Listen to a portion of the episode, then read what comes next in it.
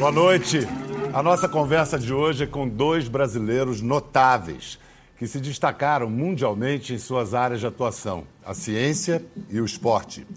As vidas do neurocientista e da atleta talvez nunca tivessem se cruzado, mas como consequência de um acidente trágico, hoje eles estão lado a lado na busca de realização de um sonho de todos nós, da humanidade, a recuperação de lesionados de medula. Eles acreditam que não está distante o dia de cadeirantes voltarem a andar.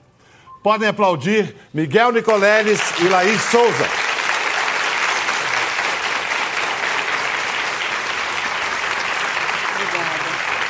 Eu estou num detalhe aqui no braço da Laís. Tem uma tatuagem de uma pessoa se levantando de uma cadeira de rodas.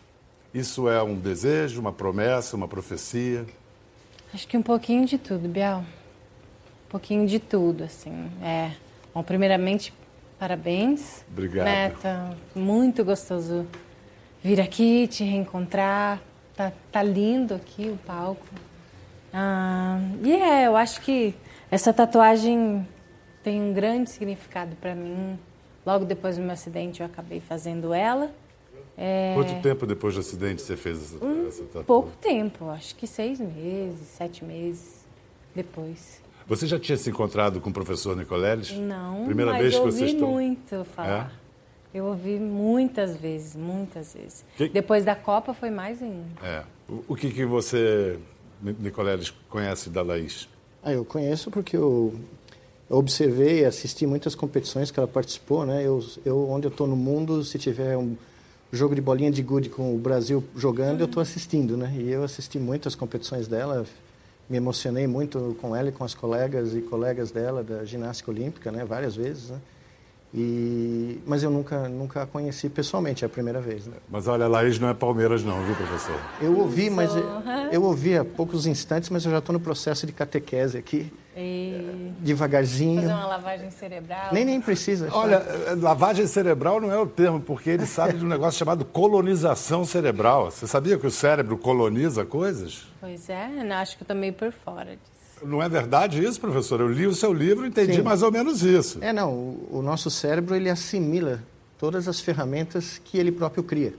Então toda a nossa tecnologia, desde o pri- primórdio da nossa espécie, todas as ferramentas que foram criadas pelo ser humano passam a ser assimiladas como extensão de nós mesmos. Como, por exemplo, os óculos que o senhor está usando. Isso, os óculos, eh, né? Eu, eu uso no livro o exemplo do, do Pelé, né? A bola para o Pelé. A bola para o Pelé era, era a extensão do pé dele. Né? Na, na ginas- ginástica, né? quando ah, os ginastas fazem as argolas, ou pulam no cavalo, ou fazem né, as argolas, para, as barras paralelas, a prática incessante disso transforma aquilo como uma extensão do corpo deles. É, né? as raquetes de tênis para Federers da vida, Sim, ou, dúvida. ta- ou tacos de golfe. Mas mesmo na nossa, no nosso dia a dia, o celular hoje não é uma prótese que todos carregamos para Ah, cima e para baixo? Sem dúvida. Eu fiz uma pesquisa pessoal, eh, como eu vou muito para o Japão, eu eh, me lembrei da- das imagens que eu tinha na minha mente desde os anos 90 até agora, parando numa esquina em Tóquio e olhando quantas pessoas estavam olhando para um celular. Há 20 anos atrás, 15 anos atrás, talvez uma pessoa. Hoje, quando o ano passado, quando eu parei em Tóquio, todas as pessoas à minha volta estavam olhando para o celular. Né? Laís, é, vamos re- re- rememorar. é, primeiro a sua carreira como atleta. Quantas Olimpíadas? Duas Olimpíadas. Duas Olimpíadas. Quantos pãs? Perdeu não a conta? sei, acho que uns três. Sei. Muitos mundiais, muitas Copas do Mundo também. A ginástica me trouxe muita, muita felicidade, sabe? Eu devo muito à ginástica. Mas para quem não lembra, então, a Laís, depois de ter feito uma carreira linda, vitoriosa como ginasta, ela foi para os esportes de inverno. E no dia 27 de janeiro, Janeiro. de 2014, preparando-se para a Olimpíada de Sochi, aí houve o acidente. Exato. C3, C3. uma lesão. O que significa uma lesão na, na terceira vértebra cervical, Miguel? É uma lesão alta, né? Que pode levar, se for completa, a uma paralisia e a uma perda de sensibilidade nos segmentos abaixo, segmentos do corpo abaixo do, da, desse nível da coluna cervical. Só que as lesões, cada uma é diferente da outra, né? Então, ah, você tem uma- um conjunto de sintomas que são específicos para cada paciente, né? Ah, o seu diagnóstico qual foi logo que aconteceu, Laís? O que, que os médicos Então, disseram? eu ouvi de tudo, assim. Como eu estava né, com muita febre e tal, ainda estava me recuperando A na febre é UTI. normal num caso desse. Sim, pode ser, né? É um- existe um choque, né? Logo depois da lesão existe um choque. né? Não, mas eu, eu ouvi tudo. Minha mãe, né, na verdade, me contou tudo depois. Aí eles falaram que se eu não viesse a óbito, sei lá, daqui a algumas horas, que eu ia ficar no respirador, que eu não ia me alimentar sozinha. Então, foram muitas histórias. Eu fui, sabe, tendo essas mini vitórias, fui passando por cima e, e consegui vencer. Então, hoje, mais que eu não me mexo, eu consigo ter uma vida normal. Eu faço tudo. A gente estava falando do, do celular. Como é que você usa o celular? Como é que você Eu, pode usar? Eu uso hoje com a boca, né, com uma caneta touch. É, também tem uma outra tecnologia que eu uso com os olhos. Tem uma outra que eu grudo um pontinho na testa, assim, e esse pontinho faz com como que se fosse o mouse, sabe? E aí eu consigo digitar algumas palavras. Então, facilitou bem isso, Incrível, né? O que a tecnologia está ajudando. pode fazer na vida da gente. E então agora vamos recapitular a história do professor Miguel Nicoleles. Deixa eu, eu vou tentar explicar como um leigo total. Você, por favor, me corrija. imagina. Na história da neurologia, durante muito tempo, é, interpretava-se que o cérebro tinha áreas específicas que cuidavam de determinadas funções, ou seja, que era localizado. Era essa chamada corrente localizacionista. Opa! Tô certo? Caia na ponta. Professor Miguel Nicoleles e outros, mas ele um dos expoentes, é um distribucionista, que significa o seguinte, para qualquer função que a gente fizer, o cérebro inteiro está envolvido. É uma orquestra que toca todo mundo ao mesmo tempo para fazer qualquer movimento. Estou aprovado, professor? No- até agora passou com louvor. mas a controvérsia permanece, né? Não, sem dúvida, mas mais e mais a gente se dá conta que o cérebro realmente é uma grande democracia, onde diferentes áreas votam. Né? O, o- o neurônio, que foi o foco de 100 anos da neurociência, o neurônio único, passou a ser só uma voz na multidão, na nossa nova versão, né? da, da- da nossa nova teoria do que o cérebro faz. Uma voz na multidão é pouco, mas a multidão. Exatamente. São 86 bilhões de voz, vozes né, no cérebro humano. Né? Essa é, é um número, inclusive, a melhor medida de uma brasileira, ah, que, a Suzana, que eh, Suzana Herculano Ozel. exatamente, que chegou nesse número exato. O número anterior era acima de 100 bilhões, né? É uma loucura como é que eles conseguem contar esse tipo de coisa. É, não, é, é, tem uma história do, do professor que é incrível. É o carnaval de que ano? Você era estudante Eu ainda? era, Ou- estava fazendo pós- meu doutorado. né? Doutorado. É, o carnaval Car- de 87. Carnaval de 87, numa sexta-feira, o professor faz uma- um programa para simular as possíveis, também me corrija, por Sim, favor, sim. conexões possíveis entre os neurônios de todo o cérebro, estando próximos entre si ou não. E põe esse programa para rodar numa sexta-feira de carnaval. Quando ele volta na quarta-feira de cinzas, não precisa contar o que você fez durante o carnaval. Eu, tá? eu nem lembro. Nem lembro, então estava bom esse carnaval. Na quarta-feira, o que você encontrou quando você entrou? É, eu saí na sexta achando que a minha tese de doutorado estava pronta, né? Que eu ia chegar na quarta.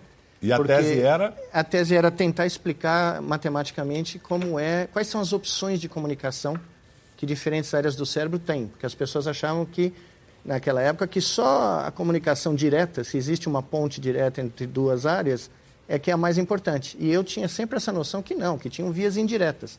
É como você andar numa cidade e de repente se perder e encontrar caminhos alternativos para chegar no destino, né? E eu eh, só podia usar os computadores aqui na Medicina USP de noite, porque eu dava aula de dia né, com eles e à noite eles ficavam livres. Eu falei, bom, todo mundo vai embora no carnaval, eu tenho 12 computadores, eu vou pôr todos para rodar. O programa, quarta-feira eu volto, minha tese está pronta, é só escrever. Quando eu voltei, os computadores ainda estavam rodando. E foi aí que eu me dei conta, porque o que eles estavam mostrando, porque eles imprimiam em papel o resultado, é que havia milhões de possibilidades de chegar, sair do ponto A no cérebro e chegar no ponto B. Você esperava milhares e vieram Esperava milhões. centenas, talvez, Centenas. dezenas. Só que eu tava, não, o, papel não parava. A sorte é que eu deixei uma pilha enorme de papel. Quase fui mandado embora por gastar todo o papel do departamento um, no carnaval, né? mas foi um, é uma dessas umas epifanias que a gente tem na vida, né, que você nunca mais esquece. Gente, ciência é bonito, né, o exercício da ciência. Então, aí a, a, acabou que por, pelas circunstâncias da vida pessoal da Laís e pelas circunstâncias da vida profissional, eles hoje estão no mesmo, mesmo lado, na mesma trincheira. Essa luta, como eu disse lá no início, para a recuperação de lesionados de medula. Mas você está por um caminho e o professor outro. Vamos explicar primeiro o seu caminho. É o exoesqueleto. Explica para gente uma interação, uma interface entre ser humano e máquina? É, o, o, a nossa proposta, ela vem da, da, descoberta em 99, que eu fiz lá na Duke, de que era possível ligar cérebros com equipamentos diretamente, como a Laís estava falando do celular.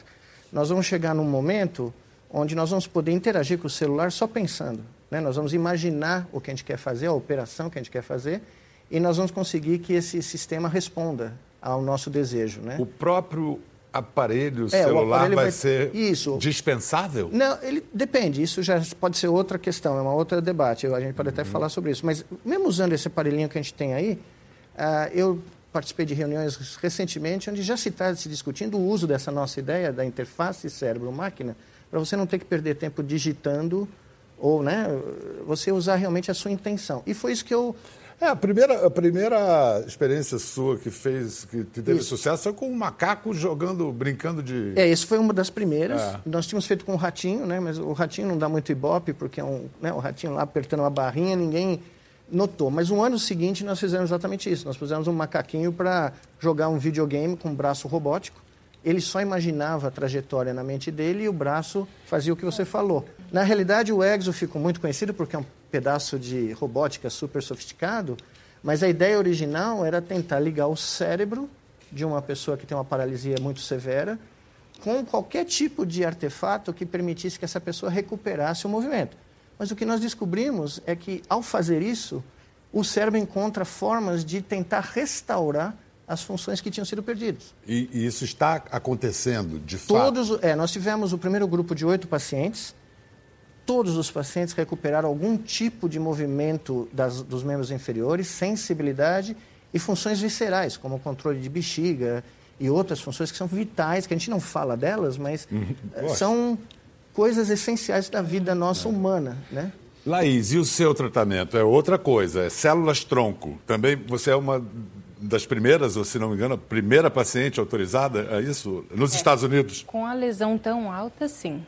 É, eu fiz, logo depois do meu acidente, três aplicações com células. Não sei, e nem eles também conseguem explicar, se foi uma recuperação natural, né, que eu já ia recuperar, ou se realmente eles devem às células.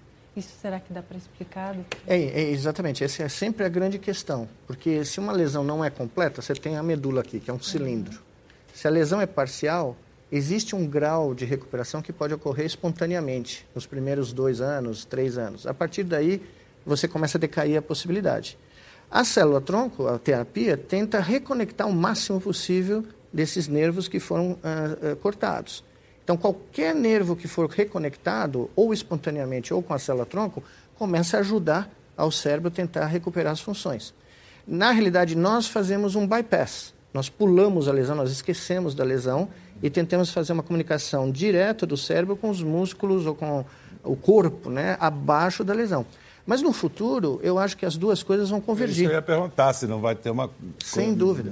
complementaridade. É, né? o, meu, o meu sonho é ver as células troncos sendo injetadas, começarem a ajudar o processo de recuperação e a interface cérebro-máquina tipo o EXO ajudar a retreinar essas células troncos para elas acharem o caminho delas correto. Até tinha uma outra pergunta para você. Doutor. Pois não. Por que, que alguns neurônios tipo, acabam morrendo depois da... É, o, a, isso acontece porque a lesão medular, ela não, é, ela não termina, o processo não termina com a lesão traumática, o choque, né, que ocorre quando a, a destruição da, da medula uh, acontece. Uma vez que esses, esses nervos são seccionados ou o tecido é seccionado, existe toda uma reação inflamatória que é desencadeada e, por incrível que pareça, essa reação inflamatória está tentando conter a lesão, está tentando reagir a ela, mas ela causa dano também. E aí um tecido uh, cicatricial, ao longo do tempo, começa a ser formado e a própria cicatriz pode continuar a produzir lesão. Por isso que os, os, o primeiro ano da lesão, os sintomas e os sinais não são estáveis, eles podem progredir. Você só vai saber, conhecer mesmo a extensão da lesão depois de um ano. É porque ela não é, é. Ela não é estática, né? ela é dinâmica. E, e, e mesmo o organismo tentando ajudar a gente, uh, no processo de recuperação, essa recuperação pode ser danosa. Né? Acho que a Laís tem mais perguntas para ah, fazer. Hum, tenho mesmo.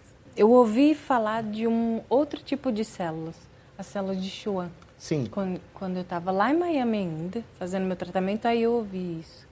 É, porque o, quando a gente fala dos nervos, a gente, o nervo é um cabo do, do neurônio.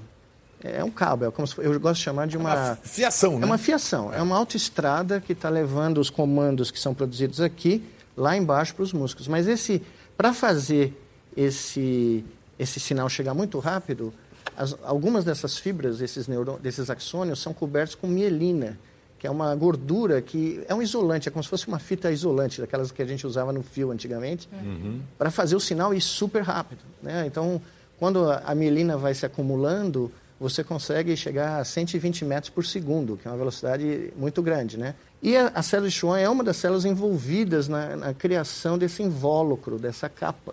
Então, muitas pessoas têm estudado a possibilidade de incentivar as células de Schwann a reconstruir esse invólucro por exemplo, você tem um nervo que não está lesado completamente, ele está lesado parcialmente.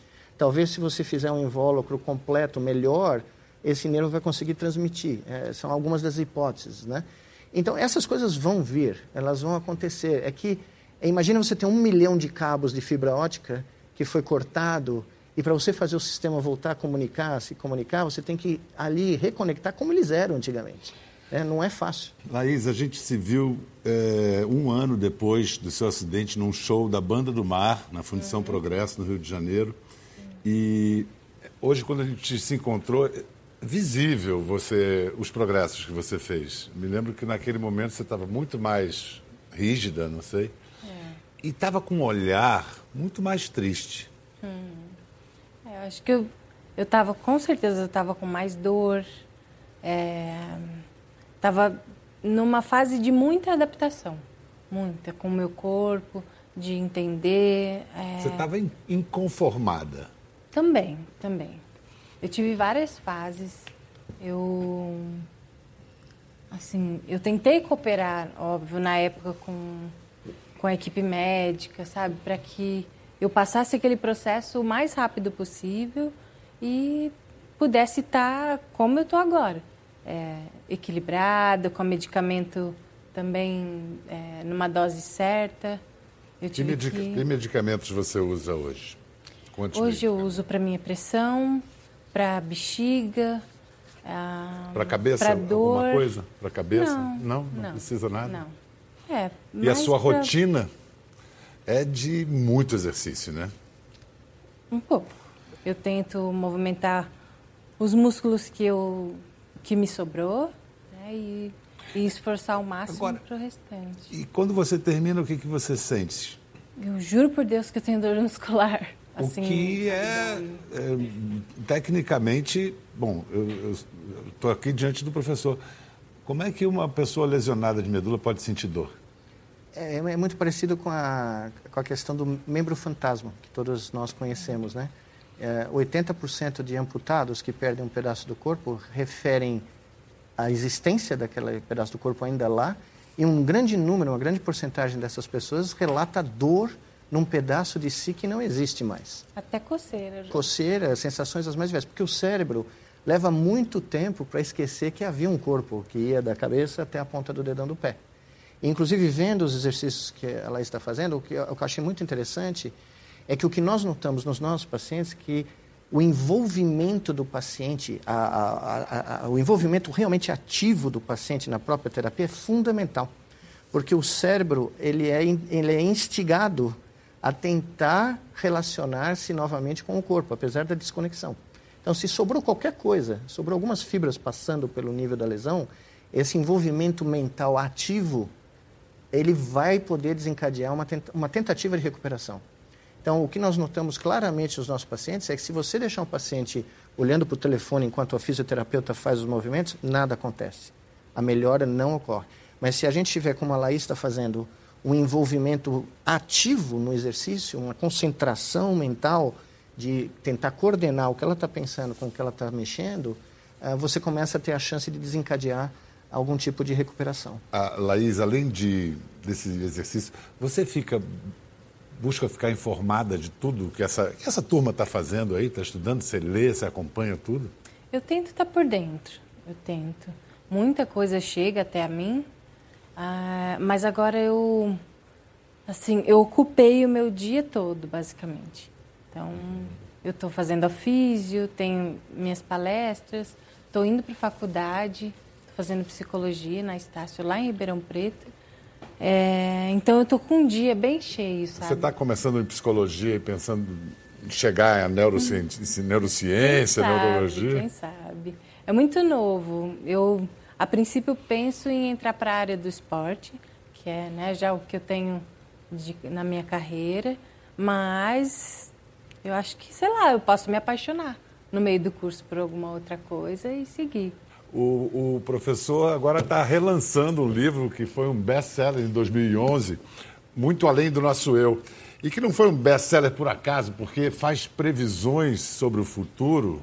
Se metade do que está previsto aqui acontecer, aí vai se, se concretizar a profecia que diz que o Nicoleles será o nosso primeiro Nobel, primeiro Nobel brasileiro. Você deve acreditar 100% de tudo. Quem escreveu o livro foi você ou o texto final foi de sua mãe? Não, não, fui. não, porque a mãe do professor é uma escritora. Não, sem dúvida. Não. Dona Giselda revisou todo o português porque ela disse que de forma alguma ela ia permitir que. Mas você escreveu primeiro em inglês? Não, eu escrevi em inglês porque eu, comecei o projeto em inglês. E aí, quando chegou a hora de, de traduzir o livro, eu falei: não, eu vou traduzir eu mesmo, porque é quase uma questão de honra fazer isso, né? E a primeira previsão já deu certo que o Palmeiras foi campeão, né? Então nós já começamos na linha certa. Mas uh, a gente nunca, como cientista, a gente nunca acredita numa verdade absoluta. Né? A gente tenta se aproximar o máximo possível, porque a verdade absoluta é impossível, ela não existe. É, eu até digo no meu novo livro que eu estou terminando de escrever que essa, essa nossa obsessão em tentar explicar o que está aqui ela tem que ser um pouco mais uh, humilde, né? O, o, o, Bertrand Russell, aquele Isso. filósofo, ele buscou a verdade absoluta a vida inteira. A vida inteira. E ele chegou à verdade absoluta. Na cabeça dele, né? O algoritmo não é a verdade absoluta? Não, a é nossa vida não é ditada por algoritmos? É, é, é muito bom que você pergunte isso, porque é, é muito importante que a gente faça uma marcada de ponto muito clara. Vamos lá. Não, nós não somos máquinas, nós não somos sistemas digitais. Nós somos muito mais do que um sistema digital, porque, além de tudo, nós criamos a lógica digital. Sim. Então, o nosso cérebro é uma mistura de processos analógicos, que são contínuos, né, coisas contínuas, com processos digitais. Mas as nossas vidas não estão sendo determinadas cada vez que a gente entra na internet, que a gente faz uma busca, quando sabem que a gente está num determinado lugar e gosta do sorvete daquele sabor, não são os algoritmos? Isso, isso é muito bom. Novamente, uma ótima pergunta, porque é o que querem impor ao ser humano. É uma tentativa de impor um padrão de comportamento. Mas o cérebro o humano. O ser humano quer impor ao ser humano. Pode até ser. Mas é muito importante que eu gosto. Eu, esse livro eu decidi escrever a continuação do Muito Além, quase como um manifesto em homenagem à condição humana. Porque a condição humana é muito mais do que um algoritmo. Ela é, dos pontos de vista computacional, matemático e biológico, tudo que é a história do universo humano não pode ser reduzido a uma fórmula. Então, acho que é daí que vem, eu ouvi dizer, um desacordo do professor Nicoledes com os transhumanistas. Quem já ouviu falar do transhumanismo? É, em linhas muito gerais, grosso modo, é uma turma que acredita que vai haver uma junção entre máquina e ser humano, e será a era da singularidade e que a seleção natural, que a evolução vem há anos, é, há milênios promovendo, será artificial. O ser humano vai ser responsável. Qual é a sua antipatia por esse movimento? É, é uma situação muito paradoxal, porque eh, foi, o meu laboratório criou essa técnica de ligar cérebros a máquinas. Isso. E, de repente, isso foi em 99. De repente, sem eu ter a menor noção, começou a aparecer, eh, os nossos experimentos começaram a ser usados como uma demonstração desse ponto de vista, de que a fusão homem-máquina é inevitável e que mesmo que ela não ocorra de uma forma completa, uh, os sistemas digitais, a inteligência artificial, né, a robótica, uh, nos, vai nos suplantar enquanto entidades pensantes e conscientes. E, evidentemente, eu, eu sou um profissional que estuda isso, estudo os limites tanto do mundo digital quanto os limites da mente humana. E com um grupo de amigos, em particular com um, um filósofo e matemático suíço, o Ronald Sicurel, que é um meu melhor amigo, uh, nós escrevemos um livro que foi quase um manifesto em oposição a essa visão, onde a gente coloca os argumentos científicos que mostram que isso não vai acontecer. Os sistemas digitais eles são inerentemente limitados. O que, né? que você gostaria que acontecesse, Laís? A gente está falando, eu falei há pouco, o, o sorvete, a vida, a gente está falando. E você teve a sua vida transformada de maneira muito radical. O que, que você gostaria que acontecesse? Como é a sua vida hoje? Eu acho que por pura necessidade, se for para sonhar ou se for para acontecer daqui a alguns anos, sim, eu queria que fizesse essa fusão, né, que a gente encontrasse uma forma, é, sei lá, de eu ter a possibilidade de andar de novo, nem que se for com um robô. É, mas já ouvi tipo milhões de coisas macabras assim. Até eu estava vendo um vídeo na semana passada que tinha gente pensando em fazer transplante de cabeça. tipo, é uma piada que a gente está atrás de, né, de tentar colar ali, fazer uma ponte na coluna cervical e, né, e, sei lá, é, é muita coisa para pensar, é muito... Mas a, a sua cabeça está bem no lugar, pelo tá. que eu vi. E eu não quero trocar o meu corpo. Não quer trocar o seu corpo. Tua vida, é, a, a busca da psicologia é uma busca de ajudar pessoas também? Você isso te ajuda você transmitir essa, a sua experiência para outras pessoas? Como é essa, essa tua vida de dar palestras e... Então, eu, eu assim, às vezes eu me sinto muito pequena, sabe, no meio desse, desse, é, dessa pegada toda de falar e de passar a minha experiência. É, mas eu venho aprendendo muito com as histórias, com, com as redes sociais.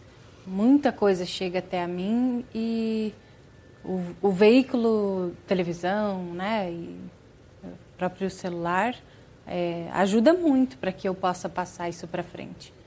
É, então, hoje eu estou aqui estou me esforçando o máximo para poder passar isso para as pessoas que têm problemas parecidos com, com o meu. Mas, ao mesmo tempo, isso acaba englobando todo mundo, porque hoje o meu problema é estar na cadeira de rodas, mas o do, do vizinho ali, sei lá, foi perder a mãe, foi perder o filho, ou né, um nenezinho, então... Você são... é movida à esperança? Acho que sim. Porque eu sou um pouco teimosa também. Então, a esperança e a teimosia têm algum parentesco, ser, né? Digamos. É, acho que o importante é não parar. Né? Não parar, porque eu, eu podia ter feito a opção de ter acontecido meu acidente e eu simplesmente ter ficado parado.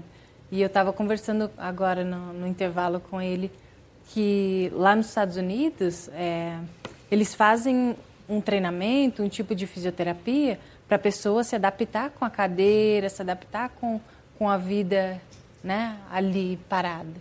E eu não, eu quero fazer o contrário. Eu quero sair da cadeira, fazer exercício para sair. Então, ele disse, é importante. Faz é uma onde... previsão do seu futuro. Eu não, acho que é assim. assim. Eu venho vivendo dia após dia. Né? Eu encaro um, um pouquinho todos os dias, porque é, é difícil, mas ao mesmo tempo eu tenho a minha família para cuidar, eles cuidam de mim. É, eu tenho hoje a minha faculdade, a minha fisioterapia, então eu vou um pouquinho, um pouquinho de cada vez. Assim. E Deus na sua vida, e Deus na sua cabeça, que lugar tem? O que é isso, essa ideia de Deus? Está presente? Olha, está muito presente, muito. É, eu procuro deitar e agradecer a Deus. É, eu acho que é uma forma, é uma energia em que a gente tem necessidade de se apoiar. Você não teve em nenhum momento raiva de Deus? Não, não tive. De jeito nenhum, de jeito nenhum. Eu, eu sofri o um acidente, igual eu te falei, eu simplesmente fui, fui levando. Eu estava com tantos problemas, tanto, tantas dores envolvidas. A minha febre, quando estava 38, minha mãe estava dando graças a Deus.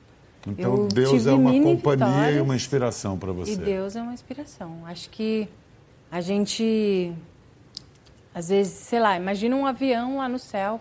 Lá a gente vê ele pequenininho, mas quando está aqui, ele é gigante, ele é enorme. Qual é a primeira coisa que você pensa quando você acorda? Será que agora eu consigo levantar? Muitas vezes eu penso isso. É? Eu abro o olho, será que é agora que eu vou conseguir me movimentar? Muitas vezes, muitas. Daí você falou de Deus, para terminar, vou perguntar de Deus para o nosso humanista materialista, que eu acho que eu sei a resposta que ele vai dar. Como é que é a, a sua relação com a ideia de Deus? Essa relação evoluiu muito para mim, né, no, na minha vida. Né? Eu, evidentemente, sou de uma família italiano-grega aqui em São Paulo, um país muito religiosos, fui arrastado para a minha primeira comunhão no dia da decisão do título do Palmeiras, então tive que ir, perdi o jogo, o Palmeiras foi campeão, mas tudo bem. É, então é come, começou, tra é, começou Ele traumática. É insuportavelmente Palmeiras. Começou uma relação traumática ali, né? E evidentemente como cientista eu evoluí uma, uma posição agnóstica, né, que é natural, né? Mas eu não me considero um materialista completo. Eu, eu acho que Deus também é uma criação da humanidade ele, ele também é algo que vem do nosso cérebro, da nossa mente, e eu, e eu respeito, porque o, o meu, a melhor aproximação de Deus que eu posso ter é o ser humano. E eu, a sua relação, muito e a sua relação de crença com Deus, qual é? A minha relação de crença é a melhor possível que você pode ter com o seu melhor vizinho. Ele não acredita em mim, eu não acredito nele. Mas a gente mantém um respeito mútuo muito grande, porque bilhões de pessoas acreditam nele. Então, quem sou eu para desrespeitar a crença, o, a, o, o código de valor humano né, do, meu, do meu compatriota ser humano. Eu, literalmente, eu acredito demais na, no poder da mente humana, do cérebro humano, para o bem, evidentemente, para construir tudo de bem que nós temos no nosso redor. E quando eu ouço a, a Laís falando, eu me emociono muito, porque eu passei seis meses com esses oito pacientes diariamente, 12 horas por dia, vivendo. Eu me formei em medicina, mas eu não tinha a menor noção do que era a vida cotidiana. E a distância entre você e eu e a Laís são alguns milímetros. É um evento de alguns milissegundos, fortuito, né? um, cair ou ter um acidente de automóvel, e é uma pequena lesão de alguns milímetros. Então, nós estamos muito próximos. E quando eu vi o que esses pacientes sentiam e, que a, e qual eram as suas aspirações, e no momento que vocês viram, quando eles começaram a andar, né? Uhum. ou se mexer, é. Eu ouvi exatamente o que a Laís acabou de falar, que são grandes, pequenas vitórias cotidianas que nos inspiram, porque eu piamente e que, acredito. E que, no fundo, também define a vida de todos nós. Vivemos dessas pequenas vitórias, Exato. seja numa cadeira de rodas ou não. Muito obrigado, professor. Obrigadíssimo, Laís. Gente, até a próxima. Obrigado. Valeu a conversa.